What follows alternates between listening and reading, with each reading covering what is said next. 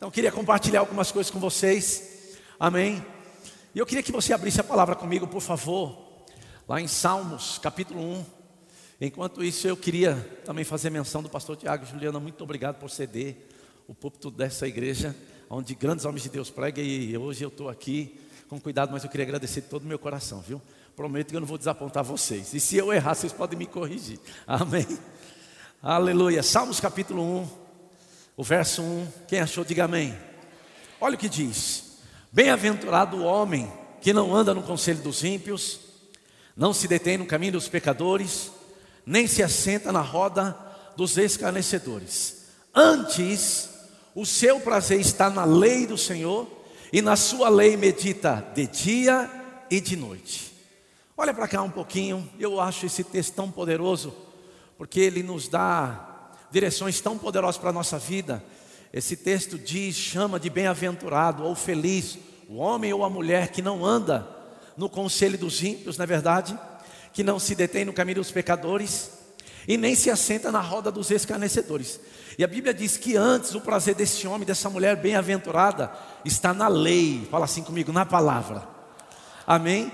E ele diz que na palavra ele medita. Repita assim comigo: medita. Amém? E essa palavra meditar, amado, é uma palavra que você deve ter o cuidado de parar um pouquinho para pensar. Ele diz que medita de dia e de noite. Meditar é extrair o conselho de Deus contido na palavra para a sua vida ou para aquela situação, para que você não precise do conselho dos ímpios. Porque se você não meditar na palavra, talvez você vai precisar um, do conselho do gerente do banco, talvez do conselho do seu médico, então, quantos lembram que a palavra é alimento, é remédio para mim e para você? Amém? Então nós precisamos lembrar disso. E a Bíblia considera, chama de bem-aventurado, de feliz, o homem e a mulher que não se detém no caminho dos pecadores, né? não, não, não se assenta na roda dos esclarecedores. A Bíblia deixa bem claro essas coisas e chama de bem-aventurado. E a Bíblia diz que o prazer desse homem bem-aventurado está na palavra. Repita assim comigo: na palavra. Então eu acredito de todo o meu coração que você está aqui porque você ama a palavra, independente de quem vai pregar, não é verdade? Porque o nosso alimento é a palavra de Deus. E a Bíblia diz que esse homem, essa mulher bem-aventurado, ele, quando ele tem essas coisas na sua vida, a Bíblia diz que ele é como árvore plantada pelo Senhor. Quem é que nos planta? O Senhor, não é verdade? E a Bíblia diz, junto à corrente de águas, que no devido tempo dá o seu fruto e cuja folhagem não murcha, e tudo quanto ele faz será bem sucedido. Eu acho maravilhoso esse texto, que você ser bem sucedido está ligado diretamente ao quanto você ama a palavra, ao quanto você aplica os princípios que esse texto diz para a sua vida. E hoje eu queria falar de um princípio com você, que a Bíblia deixa bem claro, e eu queria é, conversar com você um pouquinho. Há alguns anos atrás, eu fui muito abençoado pelo homem de Deus que você conhece, já teve aqui, Doug Jones. E ele falou desse princípio e eu estudei sobre isso, peguei aquilo para a minha vida e desde então eu tenho aplicado isso na minha vida.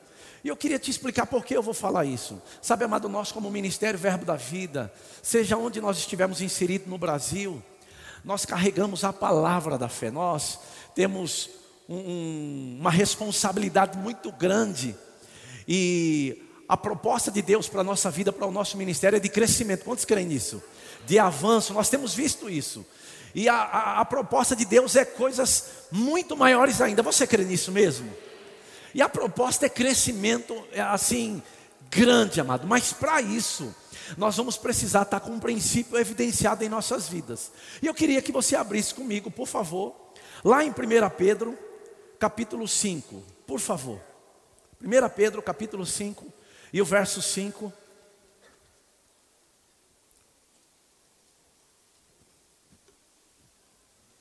Olha só o que diz: Rogo igualmente aos jovens, sede submisso aos que são mais velhos. Outros sim, no trato de uns com os outros.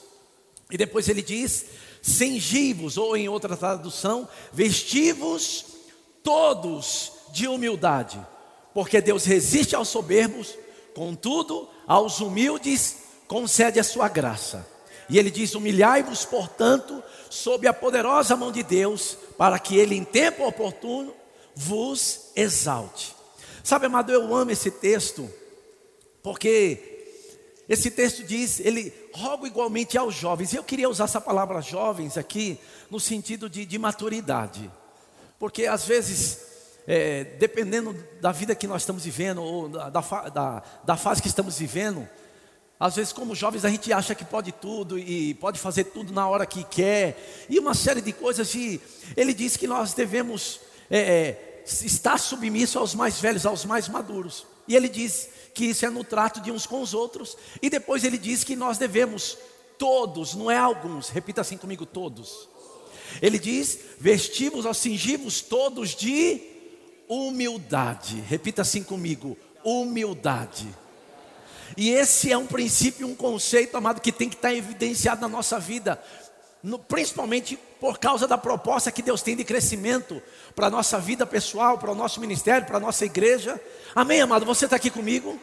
Então você pode repetir comigo, falou assim: vestivos de humildade. Se Pedro está falando para a gente se vestir, é algo que a gente pode fazer, não é algo que Deus faz por nós. Amém? Você está aqui comigo? Está é, tá no imperativo, é você quem faz, é você que se cinge, que se veste. A mesma coisa de você ir lá no seu guarda-roupa, pegar um blazer e se vestir. As vestes da humildade, amém?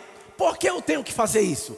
Porque o texto continua dizendo: porque Deus resiste aos soberbos. Você pode repetir isso comigo? Fala assim: Deus resiste aos soberbos.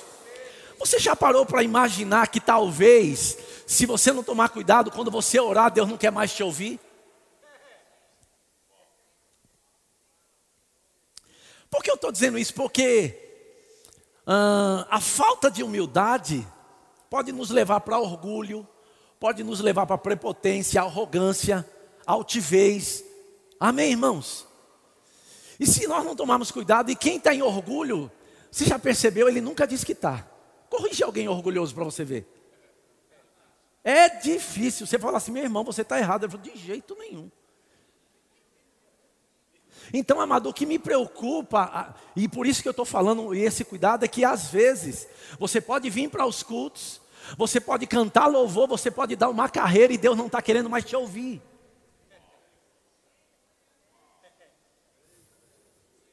Não é sério isso?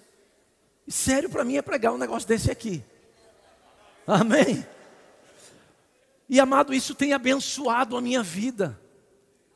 Porque eu me lembro de Gilson Lima, quando ele chegou na sua última ida em Guaratinguetá. Gilson foi um dos homens que abençoou minha vida, que me mentoriou, que fez coisas poderosas comigo. As nossas ligações eram de quatro horas pela madrugada. E eu me lembro que na última vez que ele teve em Guaratinguetá, eu estava muito feliz, a igreja estava crescendo, as pessoas estavam sendo curadas, tinha um monte de milagre acontecendo, eu empolgado, eu estava me sentindo. Já viu esse, tipo de coisa? Eu falei, rapaz, meu amigo, eu sou bom. Que coisa, eu não sabia que eu era tão bom assim não. E aí, Gilson, quando chegou, eu falei: Gilson, você viu? Olha que benção a igreja. Olha não tem lugar para o povo sentar. Olha, as pessoas têm. Gilson tem sido. Oh, aleluia, Gilson. E Gilson falou assim: Zé, vem cá, por favor. Rapaz, eu preciso te dizer um negócio. Eu falei: fala. Você encara o que está acontecendo aqui, não tem nada a ver com você.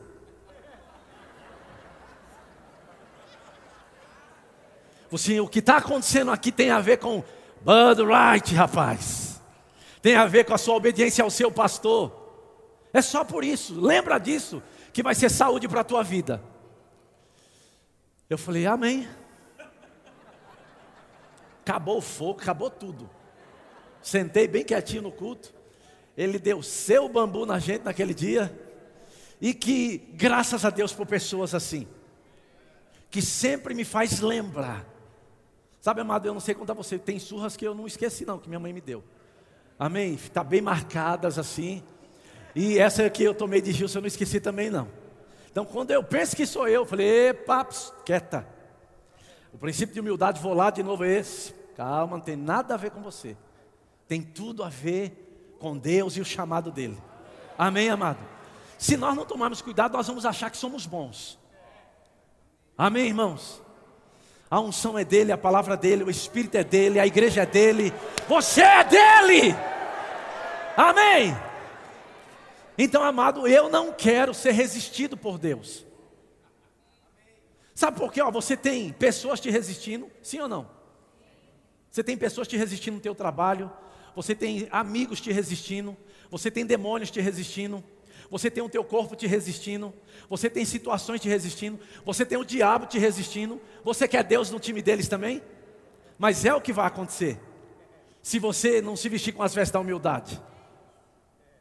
Diga amém, por favor, gente. Me ajuda aí. Você pensa que é fácil pregar aqui? Dá um amém aí para só achar que você está recebendo. Amém. Se eu e você não nos vestimos com as vestes da humildade, nós vamos achar que somos nós. E sem a gente perceber, Deus vai estar nos resistindo. Porque a Bíblia chega a dizer, continua dizendo, ele diz: cingivos ou vestivos todos com as vestes da humildade, porque Deus resiste aos soberbos. Contudo, aos humildes concede o que? Sua graça capacitação divina para fazer o que naturalmente você não tem força para fazer. Amém? Então ele diz: humilhai-vos, portanto, sob a poderosa mão de Deus, para que ele, em tempo oportuno, vos exalte ou vos levante. Amém, irmãos? Então, esse princípio tem que estar evidenciado em cada área da nossa vida porque você é um grande sucesso em algumas áreas, mas tem área que você precisa se vestir. Diga amém, por favor. Porque se Romanos 8, 26 diz que o Espírito Santo foi enviado para nos ajudar nas áreas fracas da nossa vida, nós vamos precisar entender isso bem. Amém, irmãos? Então Pedro nos encoraja a se vestir com as roupas da humildade. Agora, eu, eu sei que você sabe, né? Muito do mundo, infelizmente, está em nossa vida e às vezes, quando não, na igreja. Você acha bonito que está no mundo, você quer trazer para dentro da igreja ou quando não, para a sua vida. E o mundo, ele tem um conceito que eu acho que é bem errado. Quando você admite que é humilde, o mundo diz que você não é. Não é verdade? Agora não faz sentido porque Pedro nos encoraja a nos vestir. Então, se ele nos encoraja a vestir é porque nós temos, amado, sabe, condição de andar em humildade. Fala assim comigo, humildade. Amém? Então, amado, nós temos que tomar cuidado, porque além de ter situações, pessoas, demônios, teu corpo te resistindo, não queira Deus no time deles, porque é o que vai acontecer e é o que está escrito. Eu queria que você abrisse comigo, lá em Tiago capítulo 4, para a gente terminar de fundamentar isso aqui. A Bíblia diz assim, em Tiago capítulo 4, verso 6. Eu não vou ler o, o, o anterior, porque seria poderoso, mas eu vou adiantar aqui. Antes, ele, repita assim comigo, da maior graça. Repita assim comigo, maior graça. E ele diz assim: pelo que diz, Deus resiste aos, mas dá graça aos. E o 7 ele diz: sujeitai-vos, portanto, a Deus, mas resisti ao diabo, e ele fugirá de vós. Sabe, amado, eu vou citar alguns textos aqui, talvez você não tenha tempo para acompanhar, mas seria importante você anotar. Salmos 19, o verso 13, diz algo que eu acho muito sério a respeito desse assunto. Eu sei que você entende que a falta de humildade, ou é, é, ao contrário de humildade, está ligada à soberba, está ligada à arrogância, à prepotência, à altivez. E diz assim, Salmos 19, 13: Também da soberba guarda o teu servo, que ela não me domine, então serei irrepreensível. Presta atenção agora, e ficarei livre de grande transgressão. Amado, eu vou te dizer, aqui o salmista diz para que ele fosse guardado da soberba e que ela não dominasse ele. E a Bíblia diz que se ele conseguisse, fizesse, se ele caminhasse nisso, ele ia ficar livre de grande o que? Transgressão. Amém, irmãos? Provérbios capítulo 8, verso 13. Quantos são a palavra? Nós vamos dar uma passeada aqui na palavra hoje, amém, irmãos? Olha só, Provérbios capítulo 8 e o verso 13.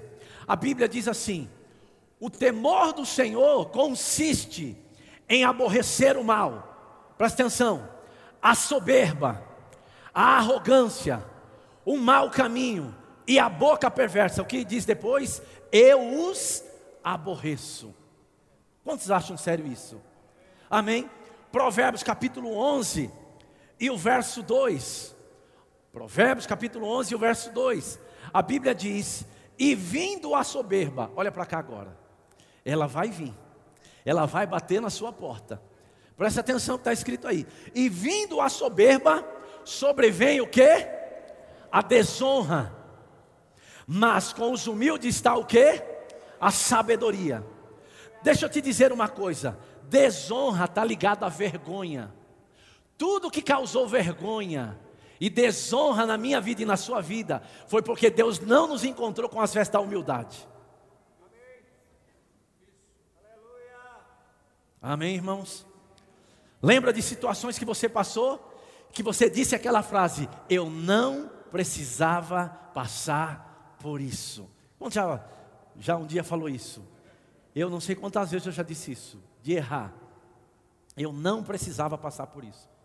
Vergonha, desonra. Por quê? Eu não fui encontrado com as vestes da humildade. Amém, irmãos? Então, soberba também está ligada ao quê? À altivez. E o profeta Isaías, no capítulo 2 e no verso 11, ele diz algo poderoso, olha só, e sério. Ele diz assim: Os olhos altivos dos homens serão abatidos. Já viu aquele tipo de pessoa que, quando olha para alguns, eles olham por cima? Está dizendo quem ele pensa que é? Que por conta de experimentar algumas coisas do poder de Deus, ou de milagres financeiros, de sair de uma situação rapidinho, fica inchado igual um porco, já viu isso igual um sapo? Tem pessoas que por falta de humildade, essas pessoas rápido vão cair de novo em vergonha. Porque não tem esse conceito evidenciado na vida. E amado, eu vou te dizer, eu errei muito na minha vida. E eu não tenho nenhuma vergonha de dizer. Mas eu, o meu maior problema é que quando eu errava, não era só eu que pagava, pagava minha mulher e pagava os meus filhos. Amém? Então eu, hoje eu tenho um cuidado extremo com isso. Hoje, se eu errar, não é só mais a minha mulher, é os meus filhos que pagam. Hoje eu tenho uma igreja lá que se eu errar, um monte de pessoas vão ser afetadas. Agora, isso não é só para quem está num púlpito pregando, isso tem que estar tá evidenciado na vida de cada um de nós. Porque um dia nós vamos estar diante do Senhor para dar conta. Sabe, e eu fico pensando, amado, sabe que que algumas coisas o diabo tem usado contra a, vida dos filhos de Deus. Duas armas: distração e fazer muitas coisas. Repita assim comigo: distração e fazer muitas coisas. Eu me lembro de Marta e Maria.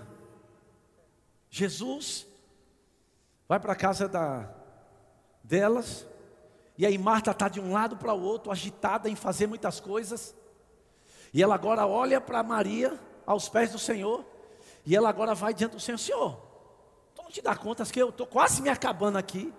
Enquanto Maria está aos teus pés. E Jesus diz para ela: Marta, Marta, tu está distraída em fazer muitas coisas, sendo que uma coisa só é necessário. Fala assim: uma coisa só é necessário. E ele disse: essa não será tirada de Maria, aos pés. Então, na nossa geração, se a gente não tomar cuidado, o ativismo vai nos engolir, principalmente nas redes sociais. Amado, eu, eu tenho cuidado com rede social, porque eu fico preocupado se eu estou querendo me expor, ou se eu estou querendo, se eu estou querendo me me promover, eu só estou querendo promover o Evangelho. Então, esse é o meu cuidado. Tem tanta coisa acontecendo nas redes sociais, estão usando as redes sociais como púlpito. E eu vou te dizer, com uma falta de humildade terrível. Mas essas pessoas estão sendo resistidas por Deus. Você pode ter aplauso do povo, você está como Saul. Saul queria o aplausos do povo e não queria saber da aprovação de Deus. Pode se preparar, amado. Esse ano vai ser um ano poderoso, intenso, de milagres, de aumento, de dobro, mas vai ser ano de juízo. Vai ser ano de acerto de conta. Com pessoas que estão usando o chamado para se promover pessoalmente.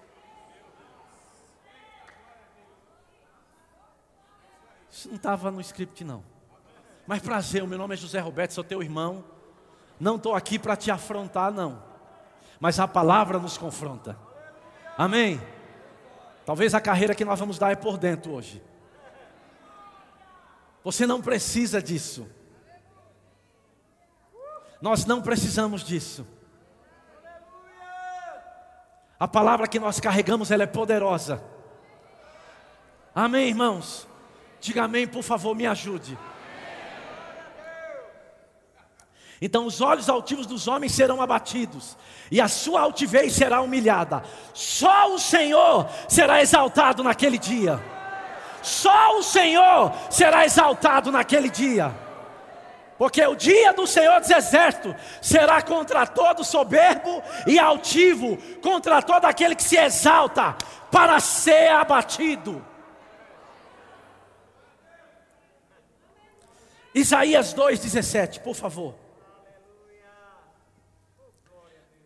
Olha só o que diz: a arrogância do homem será abatida, e a sua altivez será humilhada, só o Senhor será exaltado naquele dia.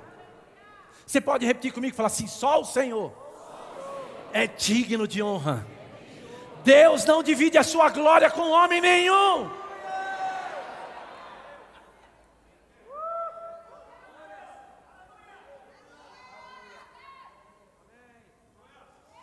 Provérbios capítulo 13 e o verso 10. Aleluia. Olha o que diz. Falando sobre a falta de humildade, que está ligada à soberba, à arrogância, à prepotência, à altivez. A Bíblia diz, Provérbios 13, 10: Da soberba só resulta o quê? Já viu alguém contencioso? É alguém soberbo. Já conversou com pessoa que sabe tudo? Tudo ele sabe, tudo ele conhece. Eu tenho nojo desse tipo de pessoa. Tudo ele sabe. É horrível ficar perto de pessoa assim.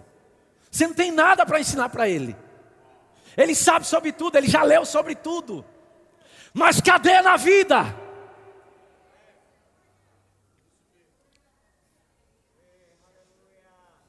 Não é o tanto que você conhece, é o tanto que é verdade dentro de você é o tanto que é vida. Amém, irmãos? Então, da soberba só resulta contenda, mas com os que se aconselham, se acha o que? Sabedoria. Amém? Provérbios 16, 18. A Bíblia diz: a soberba precede a ruína. Irmão, você não está mal porque eu estou pregando essas coisas, não, né? Está bem? É a palavra, amém, irmãos? Alimento para o nosso espírito. Eu, eu, é só uma vacina, fica tranquilo. Não quer dizer que você está andando nisso, não. Amém? É só o povo do lado do, do, sudeste que tem essas coisas. A soberba precede a ruína. E a Bíblia diz: e a altivez de espírito, queda. O segredo não é como começa é como termina. Amém, irmãos? Então, amado, nós vamos ter que nos vestir com as vestes da humildade, amém? Agora calma aí, eu vou para a parte boa agora da mensagem, tá bom? Se está meio assustado, eu aprendi que você deve corrigir, mas não ao ponto de desmaiar, amém, irmãos? Você deve bater, mas não pode desmaiar a criança, não é verdade? Então agora nós vamos falar uma coisa boa aqui, amém? Abra comigo Provérbios capítulo 29. Eu quero falar com você que se você se vestir com as vestes da humildade, vai ter honra sobre a sua vida, vai ter favor, graça. Olha o que diz. A soberba do homem o abaterá. Mas presta atenção agora. Mas o humilde de espírito obterá o que? Honra. Repita assim comigo: honra. Amém? Olha só, Provérbios capítulo 15, verso 33. Anota, depois você pode ler em casa. O temor do Senhor é a instrução da sabedoria, e a humildade precede a honra. Agora, tem umas coisas que eu acho muito interessante nesse texto que nós lemos de 1 Pedro 5,5 e Tiago também, capítulo 4. Porque existem coisas que eu não preciso crer, basta andar em humildade, que elas virão sobre a nossa vida. E eu queria te mostrar quatro coisas que vão vir sobre nós, só porque nós decidimos nos vestir com as vestes da humildade. Amém? Primeira coisa, maior graça. Repita assim comigo: maior graça. Para quem se veste com as, com as vestes da humildade. E maior graça é o que? Capacitação divina. Você não precisa crer, porque você se veste, o texto diz que vai haver maior graça. E depois ele vai te exaltar. O que é isso? Te levantar de situações. Às vezes nós estamos passando por situações que parece que não tem saída, mas porque você se humilha diante de Deus, reconhece a poderosa mão de Deus, Ele vai te exaltar, Ele vai te levantar daquele lugar. Quantos creem nisso? Amém?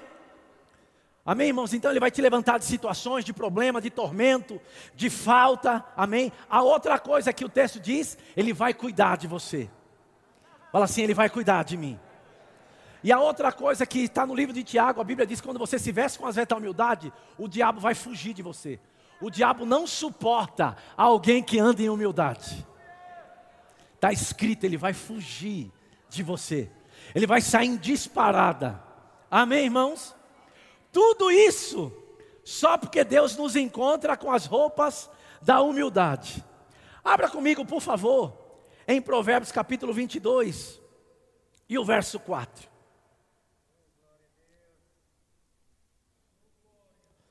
Provérbios capítulo 22, o verso 4. A Bíblia fala sobre o galardão. Amém? É um texto muito conhecido por nós.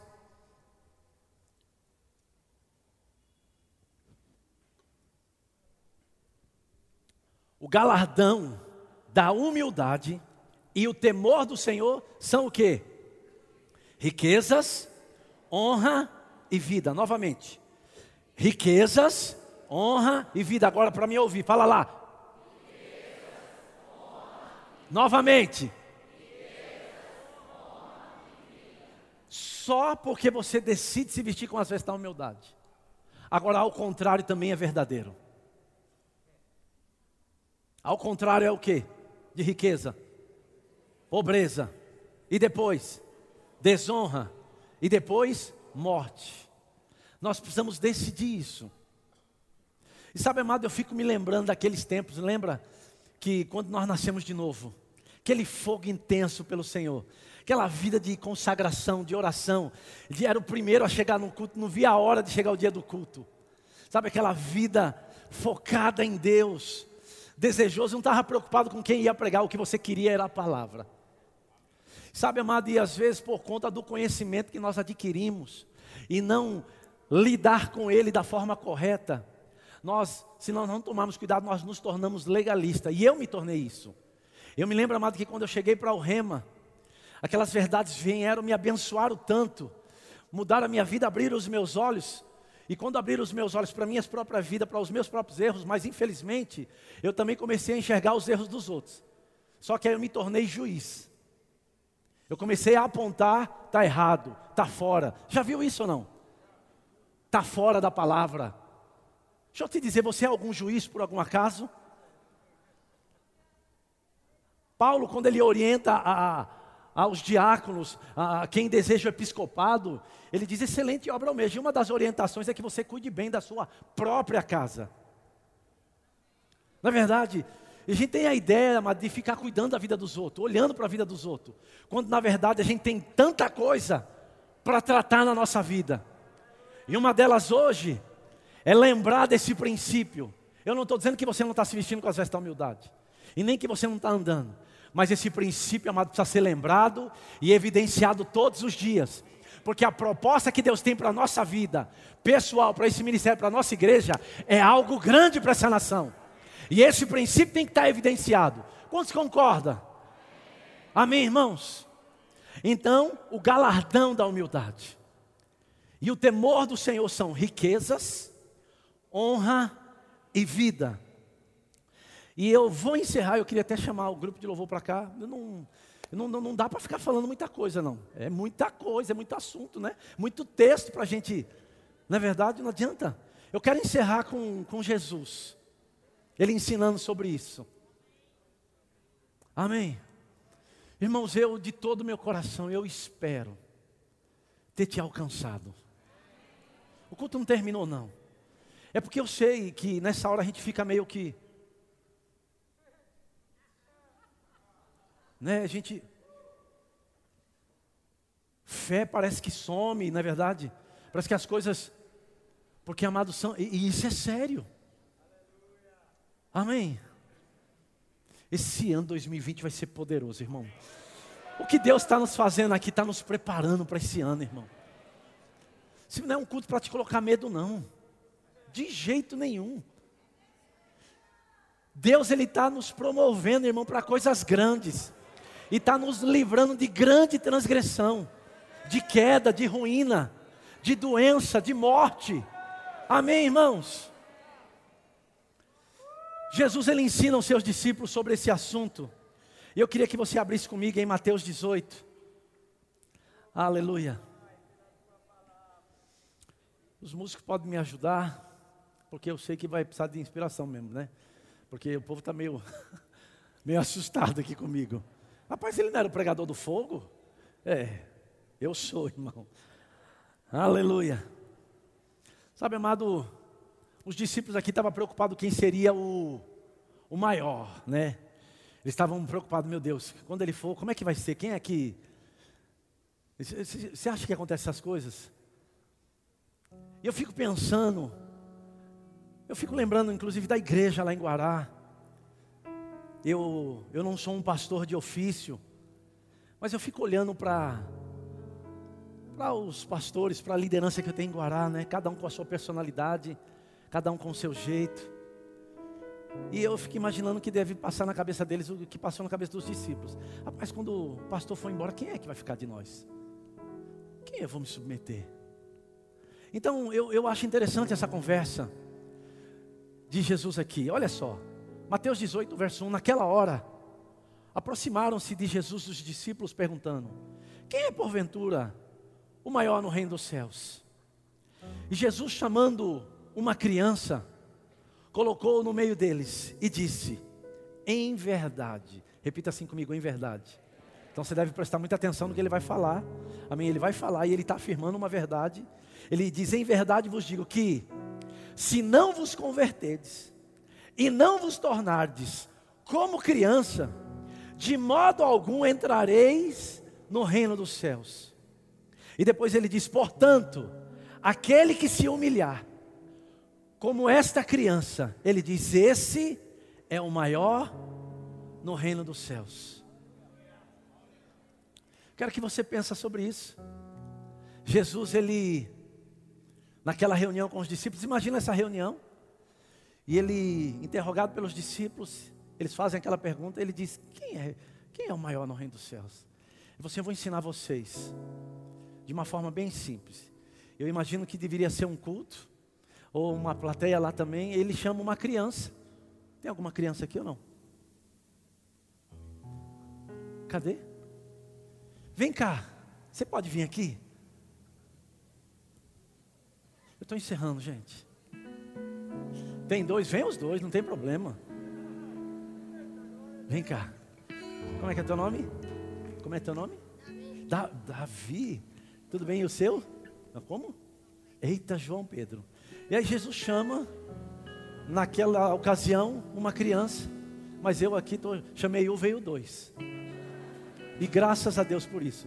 Jesus disse para os discípulos: Olha, quem não se humilhar, como essa criança, não vai entrar no reino dos céus. E quando eu ouvi Doug Jones, ele ensinou sobre isso. Ele disse: Que humilhação foi essa que essas crianças fizeram? Eu também nunca tinha entendido era deixar o que estava fazendo para aceitar o convite de Deus. Agora tem uma coisa, porque vocês aceitaram o convite, tem algo que precisa acontecer para vocês, porque a Bíblia diz que tem um galardão para a humildade, porque vocês foram humildes de aceitar o chamado, de deixar o que estava fazendo, de deixar com quem estava para chegar até aqui. E vocês estão ensinando todo mundo hoje. O fato de vocês saírem de lá, de levantar a mão, é exatamente o que nós temos que aprender como adultos. Humildade é isso. Se render ao Senhor, independente do que está sentindo ou passando. Então vocês não podem sair daqui. Eu preciso fazer algo com vocês. Você espera aqui um pouquinho? Você não vai sair não? Então tá bom, só um minuto. Porque a Bíblia diz que tem galardão para quem se veste com as vestes da humildade. Amém? Espera aí.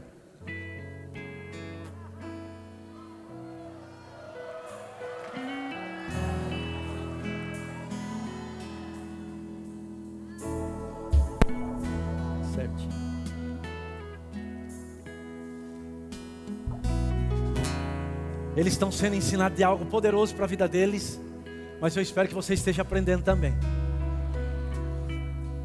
Ó, oh, isso daqui é um galardão. Vocês vão lembrar disso. Quando vocês estiverem pregando, ensinando o corpo de Cristo, vocês vão dizer: Um dia eu estava num culto e Deus me ensinou sobre humildade. E um homem de Deus me chamou lá na frente e disse que se eu obedecesse os comandos de Deus em humildade, de humilhar o chamado de Deus, Deus me exaltaria. E naquele dia eu ganhei um galardão. Isso aqui é um galardão.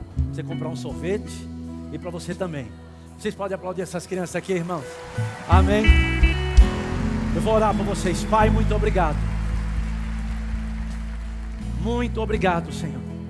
Eu declaro, Pai, que o Davi e o João Pedro se levantará nessa nação como uma boca de Deus. E eles ensinarão, Pai, de forma tão poderosa e graciosa e o Senhor guiará ele todos os dias. E eles crescerá em graça e estatura diante do Senhor e diante dos homens. Em nome de Jesus. Amém e amém. Deixa eu te dizer, se vocês se sentirem à vontade aqui, não tem problema não, viu? Tá bom? Mas se quiser voltar lá, tá bom? Tá bom aqui, tá confortável aqui, ó, tá Tá tranquilo? Que coisa boa, tá tranquilo. Que benção. Aleluia. Lembra, esse lugar aqui em cima, Deus vai usar vocês. Em nome de Jesus. Amém. Vocês podem sentar lá, você pode aplaudir esses meninos. Amém. Você pode ficar em pé. Agora o que cabe a mim a você, amado, se vestir com as vestes da humildade. A Bíblia diz: humilhai-vos, portanto, debaixo da poderosa mão de Deus para que Ele em tempo oportuno vos exalte. Sabe como eu vi esse culto hoje? A gente rendido ao Senhor, sabe, dizendo: Senhor, me perdoa. Senhor, eu quero avançar, eu não quero parar, eu não quero ficar nessa situação que eu tenho vivido. E sabe, amado, Salmos capítulo 51, verso 17, a Bíblia diz: Sacrifícios agradáveis a Deus são o espírito quebrantado, o coração compungido e contrito. Deus não o desprezará. Sabe, amado, se renda ao Senhor hoje. Esse é o culto, amado, da gente rasgar o nosso coração diante do Senhor. Deus tem coisas poderosas para mim e para você. Você entende isso?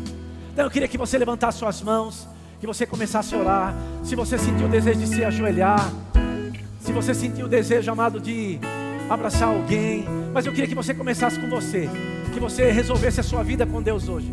E eu queria que nós cantássemos uma canção.